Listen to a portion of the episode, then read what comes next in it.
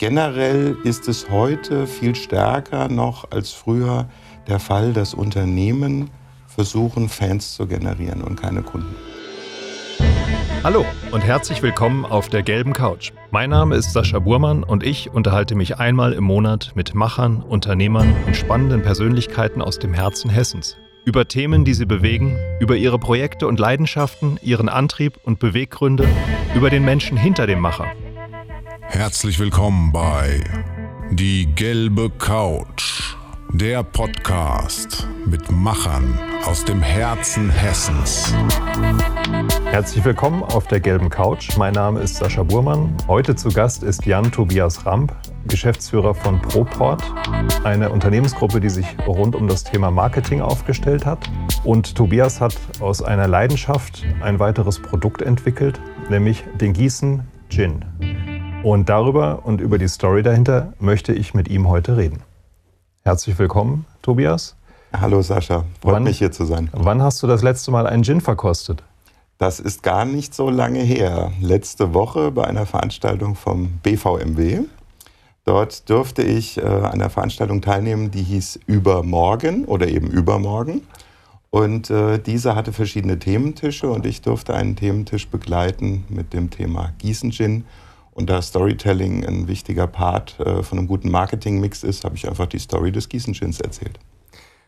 Dann kannst du das vielleicht hier bei uns auch gleich nochmal tun. Was hat es mit ja. dem Gießen-Gin auf sich und vor allem, wie ist die Idee entstanden, einen Gin zu äh, destillieren, sagt man, ne? Ja, das ist korrekt. Ja, ein Gin also, ist ein Destillat. Ja. Also ein Gin zu destillieren und das in eine regionale Geschichte zu verpacken und eine Marke zu entwickeln mit regionalem Flair.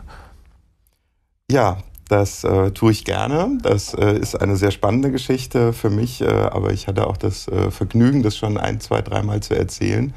Ähm, und davon lebt natürlich auch ein gutes Produkt, dass eine schöne Geschichte dahinter steht. Ähm, begonnen hat alles in einer Silvesternacht zwischen 2016 auf 2017, als ich mit meinem Geschäftspartner Michael Kaber morgens um halb drei mit einem Gin Tonic in der Hand selbstverständlich, ein Gespräch darüber hatte, dass es in Gießen keinen Gin gibt. Und der Trend ist ja eindeutig, dass es immer mehr Gins gibt, die mit einer Stadt verknüpft werden oder mit einer Region verknüpft werden. Und äh, für uns als große Gießen-Fans war das kein Zustand. Das musste geändert werden. Jetzt ist es so, dass der ein oder andere Hörer vielleicht weiß, dass nicht jede Idee, die morgens um halb drei entsteht, auch immer zu einer Umsetzung gelangt. Ähm, wir hatten aber dann doch so viel Feuer gefangen, dass wir daran festgehalten haben und das Projekt dann in Angriff genommen haben. Also Leidenschaft, du trinkst gerne Gin offensichtlich. Ja, ähm, ja beide. Ähm, ja. Mhm. Wie kann man sich das vorstellen? Ähm, habt ihr euch dann erstmal so ein bisschen damit auseinandergesetzt, wie destilliert man überhaupt sowas? Was gehört da rein? Wie macht man das? Oder äh, wie ist das entstanden? Ja, ähm, absolut, sehr, sehr treffend. Wir haben als allererstes uns mit der Produktion auseinandergesetzt. Ne? Äh, was, was ist ein Gin? Äh, wie erfolgt die Produktion? Und um das zu lernen, haben wir ein Gin-Destillierseminar gebucht äh, und sind nach Österreich gefahren.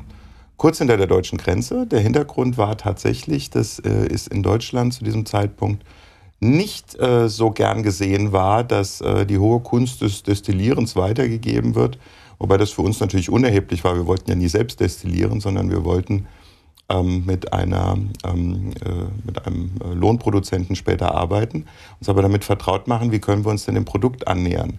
Weil was ganz wichtiger Teil der Geschichte war, dass wir natürlich eine eigene Rezeptur entwickeln wollten, die wir dann auch mit der Region, mit der Heimat Mittelhessen verbinden. Und über dieses äh, Seminar, was äh, wirklich viel Freude gemacht hat, äh, haben wir das gelernt, haben danach im heimischen Keller verschiedene Rezepturen monatelang, abendelang ausprobiert und haben getüftelt, äh, haben eine äh, gute Kombination gefunden mit Apfel- und Rhabarbernote, die neben dem obligatorischen Wacholder, der ja für Gin die elementare Rolle spielt, viel ähm, in diesen Gin mit reinspielen. Und das Ganze haben wir im Anschluss dann mit einer Destillerie besprochen, die das für uns nach unserem Rezept fertigen sollte. Mhm. Diese Destillerie äh, liegt in Schlitz, das ist die Schlitzer Destillerie und diese ist eine der ältesten der Welt. 1585 gegründet okay. und dort hat uns der Flair gut gefallen, die Personen dahinter waren mit viel Leidenschaft dabei und haben, haben äh, ein, ein, sofort ein gutes Gefühl vermittelt, dass das Spaß machen könnte und dass die vor allen Dingen auch hinter unserer Geschichte standen, mhm. ne, die wir gemacht haben. Und ähm, diese Geschichte konnten wir dann etwas später erzählen. Wir haben äh, einen Gießen Dry Gin. Wir haben ein, eine Hommage an Gießen, eine Hommage an Justus Liebig, der, der bekannteste Bürger, der je in Gießen gelebt hat. Ähm, er hat äh, vieles äh, zu Gießen äh, und, und zur Bekanntheit beigetragen, aber auch vieles weltweit ähm, bewegt und gemacht. Also über äh, Dünger, über äh, Erfindung des Dünner, äh, Düngers, über den, den, den Silberspiegel, den er erfunden hat. Er hat den Fünf-Kugel-Apparat erfunden. Backpulver, Fleischextrakt. Also es sind so mhm. viele Sachen, die die Welt mhm. nachhaltig verändert haben, dass wir das gut fanden, das mit reinzunehmen. Und ein Destillat ist ja auch ein chemischer Prozess, also hat das ganz gut gepasst. Ja. Und ist auch auf der Flasche, glaube ich, ähm, mhm. ist Justus Liebig auch verewigt, wenn ich das richtig in Erinnerung habe. Ganz genau, ganz genau. Unser Hintergrundbild äh, von dem Etikett äh, das äh, ziert äh, Justus Liebig in seinem äh, pharmazeutischen Labor ja. zusammen mit seinen Laboranten. Und da ist auch ein ganz schöner Effekt drin, dass nämlich, äh, wenn äh, ich die beleuchte von hinten die Flasche, dass ich das Motiv besonders gut erkenne und ansonsten erscheint es so ein bisschen im Hintergrund.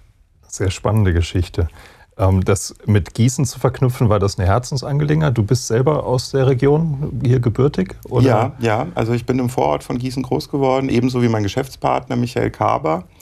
Ähm, und äh, wir sind große Gießen-Fans. Wir sind hier geblieben sozusagen, wohingegen der eine oder andere natürlich auch mal äh, woanders sein Glück äh, gesucht hat. Ich habe mich ja dann in jungen Jahren selbstständig gemacht in der Region. Und auch der Michael ist der Region treu geblieben. Und deswegen war das uns auch eine Herzensangelegenheit, wie auch das gesamte Produkt. Es ging dabei immer um Leidenschaft, um zu sagen, wir möchten auch mal selber ein Produkt äh, gestalten und, und, und begleiten und, und in den Markt führen. Und das äh, durften wir hier tun und da war für uns die Region ein, ein wichtiger Faktor. Du sprichst es schon an, ähm, eine Marke zu entwickeln, Marketing zu betreiben äh, und das mit einem regionalen Hintergrund. Ähm, das ist ja das, was euer Unternehmen eigentlich tut. Marken entwickeln, ähm, im Marketing sich zu überlegen, wie Produkte an den Mann zu bringen sind. Äh, war das auch mal eine gute Erfahrung, das, was man anderen eigentlich als Dienstleistung verkauft, mal selber auszuprobieren? Absolut. Das war Teil des Ziels. Ähm, ich äh, darf an der Stelle vielleicht erwähnen, dass auch der Partner von mir, der Michael Kaber, ein äh, unheimlich toller Designer mit viel Sinn fürs kleine Detail diese wunderbare Flasche entwickelt hat, die sehr, sehr gut ankommt, schönerweise. Und er hat ähm, auch einen, einen Design-Hintergrund äh, in seinem Beruf, den er wahrnimmt. Und auch er hatte den festen Plan, eine, äh, eine Marke mal zu kreieren. Und mein Hintergrund seit, seit 24, 25 Jahren bin ich in der Marketing- und Markenberatung tätig.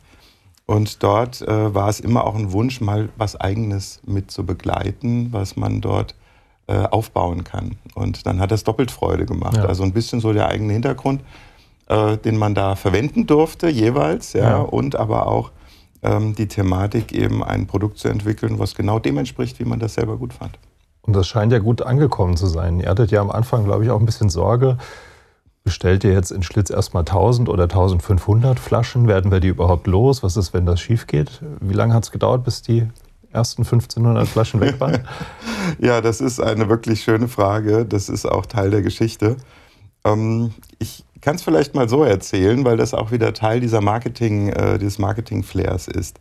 Wir haben lange überlegt, ob wir 1000 oder 1500 Flaschen bestellen, weil das ist ja jetzt erstmal ein, ein privat finanziertes Projekt gewesen. Mhm. Und äh, da gibt es die schöne Anekdote, dass meine liebe Frau, die ähm, natürlich das Projekt nicht nur mitbekommen hat, sondern immer super unterstützt hat. Ganz, ganz herzlichen Dank an dieser Stelle auch an dich, Anna, dass du das immer so mitgetragen hast. Und äh, ihr habe ich dann erzählt, du Schatz, wenn die Nummer schief geht, dann haben wir 1500 Flaschen äh, Gin im Keller, wahrscheinlich mehr, als wir jemals trinken könnten. Und immer wenn wir auf eine Feier gehen, dann ist es möglich, dass äh, wir die als Geschenk mitbringen und dass irgendjemand sagt, guck mal, der kommt wieder vorbei und bringt seinen Gin mit, den er nicht verkauft hat. Also das war wirklich äh, eine ganz lustige Geschichte. Aber wir haben es uns getraut und äh, hatten etwa zwei Wochen vorher einen Presseartikel in, in der heimischen Presse. Und danach sich, haben sich die Dinge sehr, sehr verändert.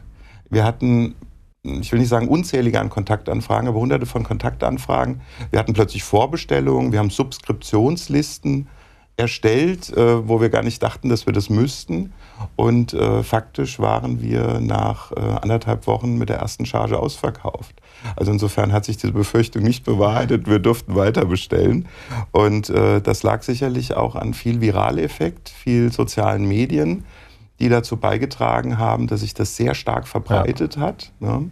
und dass wir äh, auch über die Presse sehr stark ähm, äh, dann äh, kontaktiert wurden. Wir hatten das Glück, in der Hessenschau zu erscheinen und eine, sogar eine Erwähnung in der FAZ äh, in Bezug auf Regionalprodukte, mhm. verknüpft mit einem Interview mit äh, der äh, Stadtpressesprecherin, Frau Claudia Boje, die das auch mit erwähnt hat und dadurch kamen dann äh, verschiedene Dinge ins Rollen. Ja.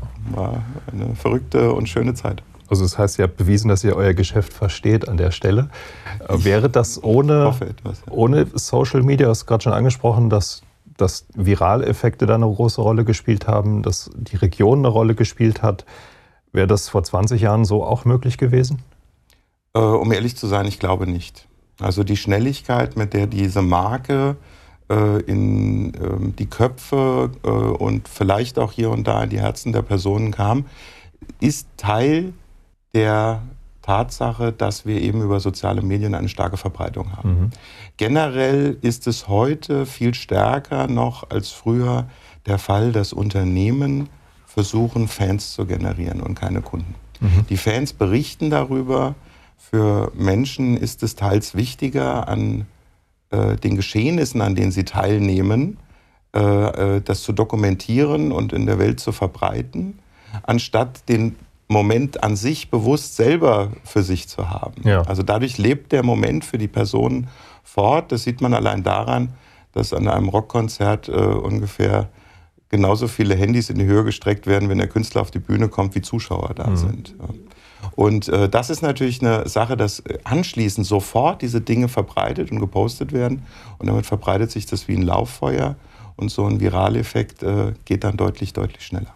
Ja. Das hat die Branche, in der du eigentlich aktiv bist als Unternehmer, wahrscheinlich radikal verändert. Ähm, ihr habt vor 21 Jahren gegründet, glaube ich? Oder? Ja, sogar vor äh, 24, vor 24 Jahren. Ja. Nein, umgekehrt, genau, vor 24. Jahren. Du warst 21, Richtig, so rum, ne? korrekt, ne? korrekt. Ähm, ja. Das heißt, als du dein Unternehmen gegründet hast, du hast das Studium, das du begonnen hattest, glaube ich, abgebrochen und mhm. bist dann Unternehmer geworden. War das für dich dann gesetzt? Du wirst Unternehmer mit 21 und das läuft jetzt. War das für dich schon immer klar, dass du so unternehmerisch tätig sein wolltest? Ähm, Endeffekt ja. ja. Also das war äh, schon, hat sich relativ früh rausgebildet. Also ich hatte da immer einen gewissen Bezug zu. Ich habe es äh, geliebt, äh, Themen anzustoßen und etwas zu unternehmen und äh, andere zu begeistern und zu motivieren, ähm, das irgendwie mitzutragen, daran teilzuhaben oder ähnliches. Das war also schon immer mein Wunsch und äh, ich glaube, das wusste ich sehr, sehr früh. Dass ich so früh umsetzen würde, das war nicht immer geplant. Ich hatte zuerst gedacht, das wäre etwas später. Aber vielleicht habe ich die Gelegenheit äh, gesucht, äh, vielleicht hat sie mich auch gefunden. Und so konnte ich äh, mich zusammen mit drei Freunden selbstständig machen im Jahre 1995 mit der Werbeagentur Medialis. Und die Medialis ist als klassische Werbeagentur auf den, äh, mhm. äh, in der, in der, hat sich quasi in diese Branche äh, dort orientiert und hat aktiv langsam Aufbauarbeit gemacht. Und das hat sich über die Jahre hinweg gehalten. Ihr habt angefangen im Printbereich, glaube ich, hauptsächlich. Genau, ne? genau. Wir haben damals, äh, gab es das sogenannte Desktop Publishing sehr stark. Das heißt, es wurde äh, intensiv auf, auf Computern Layouts erstellt, die dann damals noch äh, belichtet wurden, später als Druckvorstufe und innerhalb äh, dieser Thematik dann in, in später fertige Druckprodukte über Druckplatten dann zu später fertigen Druckprodukte äh, gefertigt wurden. Das geht heute natürlich alles schneller und direkter, äh, schon seit vielen Jahren. Und ähm, damals waren das aber so die Anfänge und wir haben natürlich äh, Marken äh, angefangen zu bilden, für Auftraggeber Logos erstellt und äh, ähnliches. Das mhm. waren so unsere Start- und Gehversuche. Ja. Das heißt, ihr habt die Digitalisierung live miterlebt in den letzten 24 Jahren. Ähm, was hat sich denn da am meisten verändert in dieser Zeit im Marketingbereich? Weil ihr habt ja dann auch euch differenziert, ihr habt verschiedene Unternehmen in eurer Gruppe, die sich ja nicht mehr nur mit Marketing beschäftigen, sondern teilweise auch andere Sachen machen. Ich glaube, Webseitenoptimierung, äh, Shop-Programmierung ist so, so ein Bereich, in dem ihr aktiv seid. Absolut, ja. Hm. Diese, diese schnellen Veränderungsprozesse und das in einem Unternehmen immer wieder abzubilden. So rückblickend gesehen, was hat sich da am meisten verändert in dieser Zeit, wenn man, wenn man das Marketing sich anguckt? Also das ist eine, eine sehr gute Frage, denn ähm, die passt auch gut in unsere Philosophie rein. Alle Branchen verändern sich, alle sprechen von Digitalisierung und äh, das ist natürlich in der Kommunikationsbranche auch der Fall. Und ich würde vielleicht sogar noch einen Schritt weiter gehen. Äh, Digitalisierung spürt man am deutlichsten bei der Kommunikation. Das Smartphone hat die Welt verändert. Mhm. Das Smartphone hat äh, unser Kommunikationsverhalten massiv verändert äh, und uns die Möglichkeit gegeben, permanent online zu sein. Ähm, die Ergebnisse davon waren unter anderem oder vielem anderen, dass sich das Kommunikationsverhalten auch entsprechend anpasst. Ähm, schau, heute ist es ja normal, leider, muss man hier und da auch sagen, dass Menschen gleichzeitig in verschiedenen Kommunikationsgruppen teilnehmen. Mhm. Ja, also das Handy liegt auf dem Tisch und es werden irgendwie drei WhatsApp-Gruppen bedient und ähnliches. Und ähm, das ist sicherlich auch kein, kein toller Trend, ja. Aber ich äh, glaube, dass die nächste Generation noch stärker lernen wird, gleichzeitig in verschiedenen Kommunikationsgruppen präsent zu sein. Und ähm, damit äh, verändert sich natürlich auch die Art und Weise, wie Kommunikation äh, im Marketing stattfindet. Denn die Personen sind völlig überladen, mhm. suchen also dann ihre Inhalte, wenn sie sich brauchen, äh, wenn sie sie brauchen und nicht mehr, wenn ein Anbieter äh, gerne Informationen in den Markt rein pusht. Da ja. sprechen wir von einer Thematik, die sich Umkehr vom Push zum Pull-Marketing nennt. Denn äh, früher war es gang und gäbe, dass ein Anbieter seine Inhalte in den Markt gedrückt hat. Heute ist es eher so, dass der Konsument, der Kunde, der Interessent dann Inhalte abruft, wenn er sie gerade braucht und sich da weiter qualifizieren möchte. Er pullt sie, also er zieht ja. sie zu sich in diesem äh, Moment und das führt dann zu ganz anderen Marketing-Schwerpunkten wie dem sogenannten Content Marketing, also Inhaltsmarketing oder auch dem Storytelling, was dann vielleicht ein wenig bei uns auch bei dem Gin ein, eine Rolle gespielt ja. hat. Ja. Content Marketing, vielleicht kannst du das unseren Zuhörern nochmal erklären, was das genau mhm. bedeutet? Ja. Das andere Schlagwort ist, glaube ich, was wir im Vorgespräch hatten, Inbound Marketing. Ne? Das waren so die ja. beiden Begrifflichkeiten, aber mhm. nicht jeder ist vielleicht äh, Marketingfachmann. Vielleicht kann man das nochmal den ja, Nichtwissenden erklären. Natürlich, sehr gerne. Ähm, ohne es zu fachlich äh, werden zu lassen, Inbound Marketing ist eine Kombination von sogenannten Performance Marketing, wo es um ähm, stetiges Verbessern geht und Optimieren von, von Ergebnissen und Resultaten. Ein zweiter Baustein ist eben dieses Content Marketing, Inhaltsmarketing. Und äh, der dritte ist Marketing Automation, also automatisierte Prozesse im Marketing laufen zu lassen. Mhm. Der Content-Part ist, ist schön zu erklären. Ich versuche, möglichst viele Inhalte in unserer Empfehlung, die den Menschen helfen, die einen Mehrwert bieten, im, im Internet zu platzieren. Und über diese Spur, die ich dann auslege, werde ich gefunden. Und wenn ich es schaffe, diese Inhalte so zu steuern, dass sie den äh, Menschen in unterschiedlichen Phasen seiner sogenannten Buyer's Journey, also seiner Verkaufsreise ja. ansprechen, ja. Äh, dann habe ich eine hohe Chance, dass er mich findet.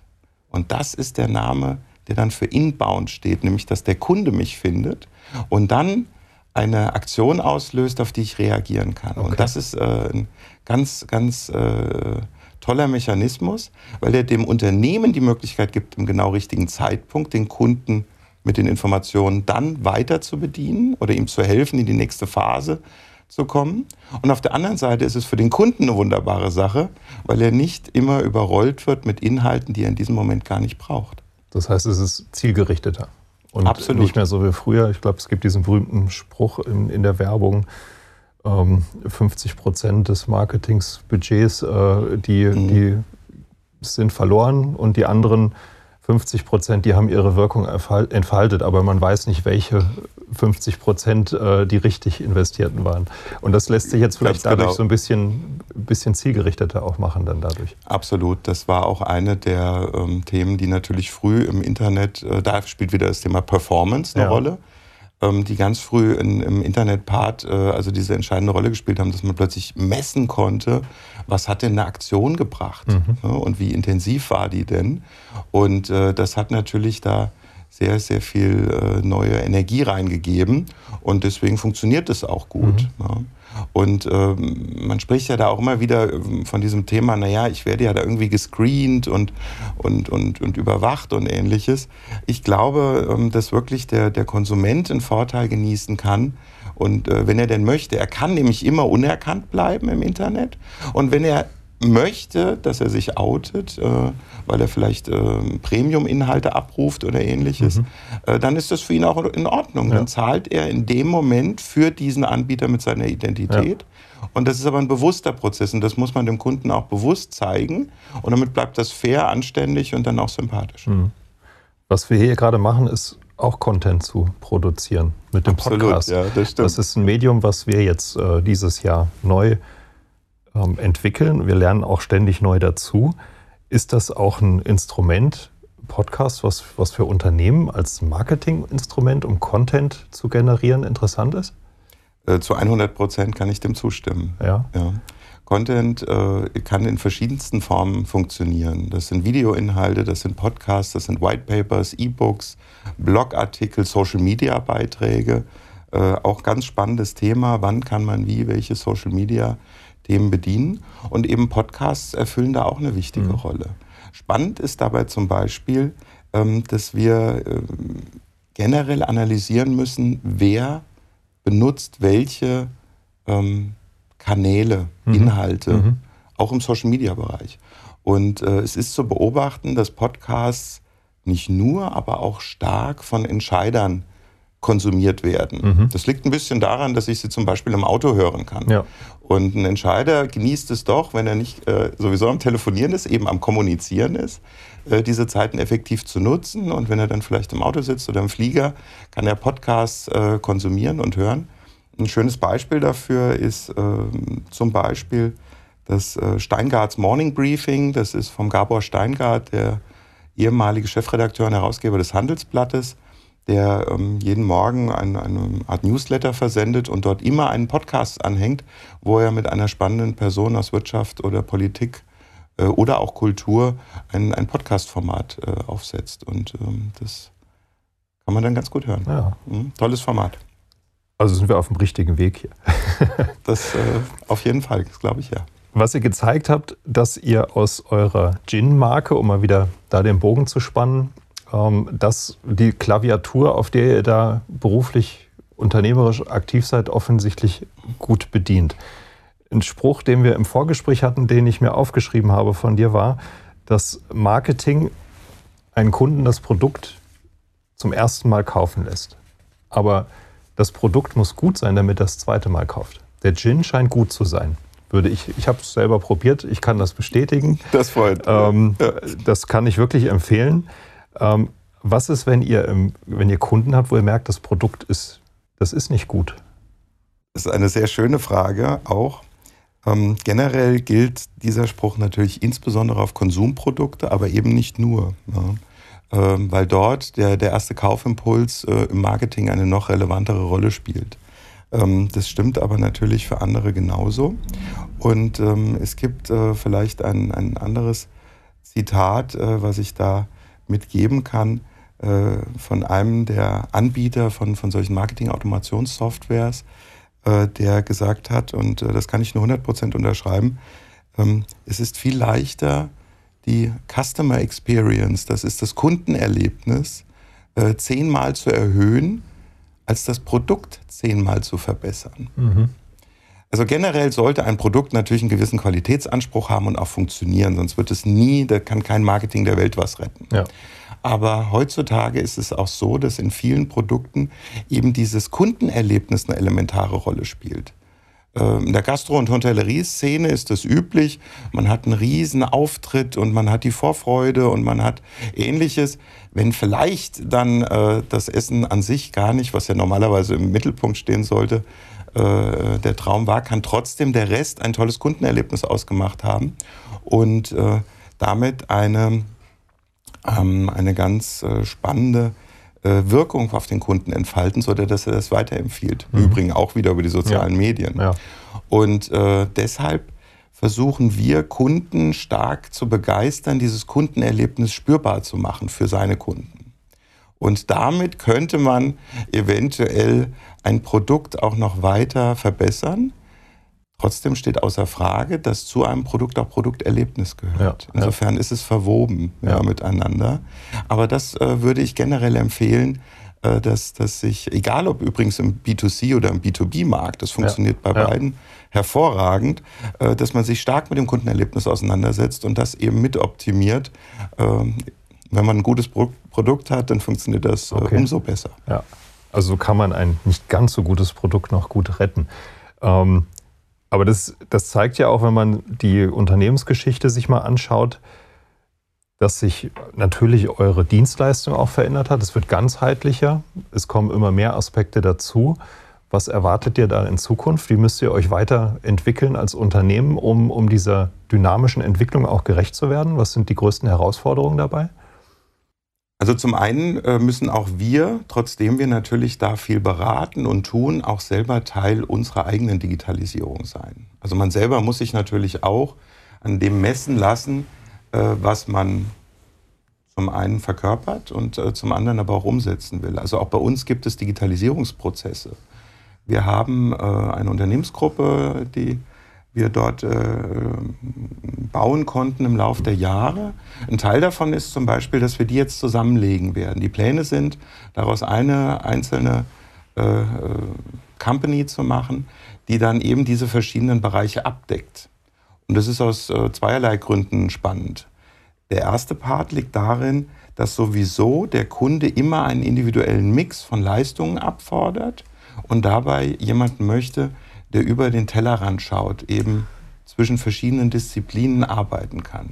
Bei uns ist das insbesondere Marke, Vertrieb und Sales und Produktion. Mhm. Und diese Dreiklang, äh, die greifen ineinander. Und ich, du hattest es vorhin gesagt, wir machen Internetseiten, wir machen Webshop-Systeme, wir machen ähm, Online-Vermarktung, wir machen Konfiguratoren in unserer Unit die sich im Digitalbereich beschäftigt. Aber das sind alles Themen, die sowieso in allen anderen Sachen präsent sind. Mhm. Kein Vertrieb, keine Produktion, keine Marke und Markenbildung funktioniert ohne die digitalen Aspekte. Ja. Das heißt, diese Themen verschwimmen. Das gilt nicht nur für unsere Branche. Und damit macht es auch Sinn, das ganzheitlich zu betrachten. Mhm. Und äh, das ist unsere große äh, Aufgabe, dabei eben entscheidend zu unterstützen.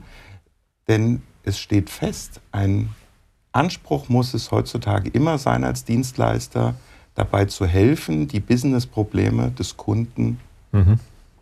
dazu beizutragen, ja, diese zu lösen. Ja, ja. Und das ist die große Herausforderung. Der Gin, ähm, um wieder an den Anfang zurückzukehren, das hat ja so gut funktioniert. Gibt es da jetzt weitere Expansionsmöglichkeiten für den Gin oder ist das ein abgeschlossenes Projekt, wo du sagst, da habe ich das jetzt einmal gezeigt, wie es funktioniert, wie es geht. Und jetzt, das kann so weiterlaufen. Oder habt ihr da, macht das so viel Spaß, dass ihr sagt, ihr habt neue Produkte am Markt? Ich habe mal geguckt, so, so ein Marburg Malt wäre ja auch was für Mittelhessen zum Beispiel. Oder äh, was, was, was gibt es da noch zu erwarten? Also zum einen haben wir unsere Firma, die diesen äh, Gießen äh, Dry Gin herausbringt, äh, äh, Gießen Spirits genannt. Mhm. Also das lässt ja noch äh, Spielraum. Ja äh, um eines zu machen. Generell ist es natürlich so, wir sind durch diese wahnsinnige Nachfrage und das, was da alles passiert ist, äh, sind wir dabei, Strukturen nachzuziehen. Ja. Äh, da ähm, uns Bestellungen aus, aus ganz Deutschland erreichen, sogar ins Ausland äh, schon gehen. Ähm, wie, wie funktioniert das, eigentlich, dass aus dem Ausland jemand einen, Gin aus Gießen nachfragt? Das ist äh, eine schöne äh, Frage, weil sie wieder an diesen Anfang anknüpft. Ja. Zum einen ähm, haben wir es auch äh, schaffen dürfen, Fans zu generieren und nicht nur Kunden. Und diese Fans haben diese Botschaft weitergetragen und denen macht das Spaß, darüber mhm. zu erzählen. Und äh, dann sind die präsent, eventuell im Ausland, in der Gastronomie. Und äh, dort wird das dann erzählt und dann wird Kontakt gesucht und dann erzählt man die Geschichte und den Personen macht die Geschichte Spaß. Das sind teilweise Orte, die vielleicht gar nicht wissen, wo Gießen liegt. Ja. Aber das Produkt schmeckt dann, die ja. Story ist gut und dann wird es darüber bestellt. Und so haben wir schönerweise schon zwei Gastronomien aus Österreich, die regelmäßig bestellen. In die Schweiz äh, durften wir jetzt das erste Mal liefern und das zu machen. Ähm, das ist äh, dann dieser Viraleffekt und der Faneffekt. Personen begeistern und die tragen diese Begeisterung ja. nach außen. Ja. Ja, das passt ganz gut. Und um an die Frage anzuknüpfen, äh, dass äh, wir da natürlich viele Aufgaben haben, die Strukturen nachzuziehen, weil für ein Leidenschaftsprojekt äh, hat es uns in den letzten fünf Monaten gut auf Trab ja, gehalten, ja. was unheimlich viel Freude gemacht hat und unheimlich viel Spaß gemacht hat, die, diese Prozesse zu sehen und zu beobachten. Aber es war auch nicht unanstrengend, mhm. weil wir natürlich sehr intensiv da reagiert haben und ähm, das erstmal begleiten müssen. Ansonsten ähm, sind der Fantasie da wenig Grenzen ja. gesetzt. Eine Sache ist, äh, dass wir mal schon in der Produktentwicklungsphase schwebt uns ein sogenannter Distillers Cut, also eine Sonderedition ja. vor, ja. die wir vielleicht irgendwann mal in Angriff nehmen könnten. Aber auch andere Getränke in, in diesem Bereich sind, sind interessant für uns. Es gibt äh, verschiedene Trends die im Spirituosenmarkt, aber auch im Getränkemarkt allgemein sich ankündigen. Ja. Und äh, die könnten dann für uns auch eine Rolle spielen und das ist sicherlich nicht ausgeschlossen. Noch eine kleine Geschichte gibt es, glaube ich, zu den 46 Prozent, die der Gin hat, oder? Ja, das ist richtig. Das ist eine kleine Hommage an unseren Lieblingsbasketballverein, die Gießen 46ers. Ja. Äh, wir sind beide schon, schon lange, lange Fans äh, dieses Vereins. Ich selber äh, durfte als Sponsor und Unterstützer äh, den Verein auch schon lange begleiten. Und äh, als wir das geplant haben, war für uns klar, der muss 46 Prozent haben. Ja. Und dann saßen wir das erste Mal bei unserem Partner, bei dem Distilleriepartner, und der sagte gleich, oh, das ist aber viel. Äh, das, überlegt euch das nochmal. Das äh, kostet zum einen ja Brandweinsteuer, ne? mhm. also es mhm. verändert sozusagen den Preis, ist ein Qualitätsmerkmal auch absolut. Und äh, zum anderen äh, soll es natürlich nicht zu intensiv werden. Und wir haben mal gesagt, das ist auf jeden Fall wichtig, dass der ähm, bei diesem äh, Prozentvolumen bleibt, weil es ist Teil der Geschichte. Wir haben so viele Elemente, die mhm. an der Flasche zu entdecken und zu erfahren sind. Und das ist eines davon, dass uns das ganz wichtig war. Und äh, schönerweise ist uns, und das kriegen wir sehr, sehr häufig bestätigt, trotz äh, des äh, relativ hohen Prozent Volumens ein sehr mildes Produkt gelungen, was äh, häufig gelobt wird. Ja. Und das äh, macht uns sehr glücklich, ja. weil damit können wir ein gutes Produkt und unsere Leidenschaft zum Basketball ja. miteinander verknüpfen. Ist das auch ein Hobby? Also ist das äh, etwas, was du, wenn du jetzt mal nicht Unternehmer bist, sondern vielleicht auch mal abschalten möchtest, äh, in der Freizeit bist, gehst du dann zum Basketball oder ist das vermischt sich da auch beides? Weil ich war neulich auch mal dort bei den 46ers. Äh, man trifft ja dann doch wieder seine Kunden und seine Netzwerke. Aber es ist nach wie vor Hobby. Ja, ähm, absolut. Es ist Hobby, aber du hast es zu, äh, zu Recht und äh, zutreffend beschrieben. Netzwerken und Hobby darf ja auch zusammengehören. Ja. Das ist ja heutzutage so. Ja. Und äh, ein Besuch beim Basketball, der mir natürlich sehr wichtig ist, mit einem tollen, spannenden Spiel, das ist äh, eine wunderbare Sache, um auch mal dort äh, gedanklich abzuschalten. Und auf der anderen Seite spielt Netzwerk in der Form eine Rolle, dass man Menschen trifft, äh, die man mag, die man, die man gerne kommuniziert. Und das nimmt man natürlich gerne mit. Auf der anderen Seite gibt es natürlich auch noch andere Themen, die ich gerne nutze, um, um abzuschalten. Ich möchte dann natürlich als erstes die Familie und, ja. und meine beiden äh, wunderbaren Töchter nennen, äh, wo wir verschiedene Themen miteinander ausgestalten. Ich bin ja privat auch nicht ganz anders, dass ich da ja, ja. auch immer gern viel unternehmen möchte. Ja. Und dann ist es manchmal auch so, dass man sich ein bisschen zu viel Hobbys sucht und ein bisschen zu viel Aktivitäten plant. Aber das wiederum sind natürlich tolle Erlebnisse, Ähm, und ansonsten fahre ich gerne äh, mit, mit großer Leidenschaft Fahrrad. Das habe ich entdeckt für mich als Sport. Da komme ich viel in der Region rum ja. und kann sehr, sehr viel sehen und äh, habe auch Möglichkeiten, gerade wenn man mit Freunden zusammenfährt, zu kommunizieren. Und ähm, das sind sicherlich Themen, mit denen ich ein bisschen äh, Abstand gewinne. Aber so ganz raus aus der eigenen Haut kommt man natürlich ja, nicht und das ist hoffentlich auch gut so. Super. Tobi, wir sind auch schon am Ende angelangt. Vielen, vielen Dank für die Zeit hier bei uns auf der gelben Couch. Ich fand das sehr informativ, viele spannende Aspekte. Wie immer ähm, nach draußen, wenn ihr Anregungen an uns habt, wenn ihr uns schreiben wollt, bitte einfach info@gelbecouch.de ein Feedback senden. Und dir wünsche ich äh, viel Erfolg beruflich, aber auch privat. Ähm, gibt einen sehr schönen Radweg. Ich fahre auch Fahrrad.